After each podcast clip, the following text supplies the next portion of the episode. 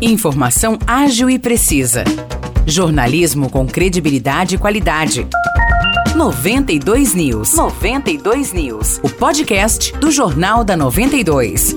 Oi, pessoal. Hoje é sexta-feira e você termina a semana bem informado aqui com o 92 News. Eu sou Nicolas Santos, me acompanha mais uma vez Maurice Projan. Fala, Maurice, tudo tranquilo? Tudo certo, Nicolas? Bora lá então para o pessoal ficar bem informado para esse final de semana. O primeiro destaque é que a prefeita de São João da Boa Vista, Maria Terezinha de Jesus Pedrosa, anunciou que está em fase final um projeto para a construção das 500 casas populares do Jardim Guiomar Novaes. A prefeitura fará um repasse para a Sabesp para tornar possível essas obras e realizar um novo sorteio. A prefeita Terezinha não deu nenhum prazo de quando as obras podem ser iniciadas ou de quando o sorteio vai acontecer. A chefe do executivo ainda disse que planeja abrir mais um programa de habitação. A gente vai agora para Aguaí, onde a prefeitura divulgou um levantamento ontem mostrando que as seis unidades de saúde do município registraram 1.187 faltas no mês de agosto. Ao todo foram ofertadas 5.547 consultas e foram realizadas 4.330.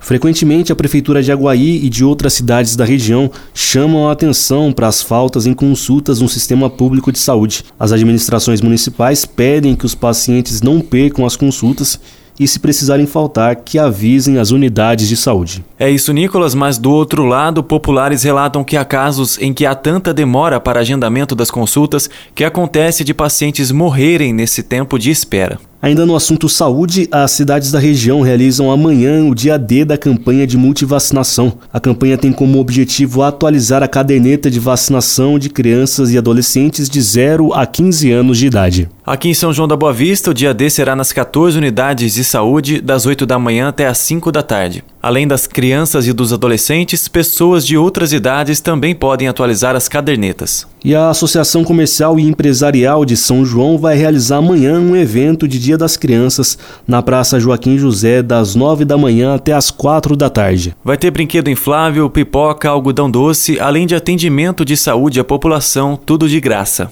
A iniciativa é da ACE junto com o Departamento de Turismo e instituições da cidade. Ficamos por aqui. Para saber mais detalhes das notícias, você pode acompanhar nosso jornal na íntegra. Tá lá no nosso Facebook 92FM São João. Excelente final de semana a você que nos ouve. Até o próximo episódio. Um abraço, Morrice. Grande abraço, Nicolas. Bom final de semana para você e para todos e até o próximo episódio. Para mais notícias de São João da Boa Vista e região, acesse 92fm São João.com.br ou siga 92fm São João nas redes sociais. 92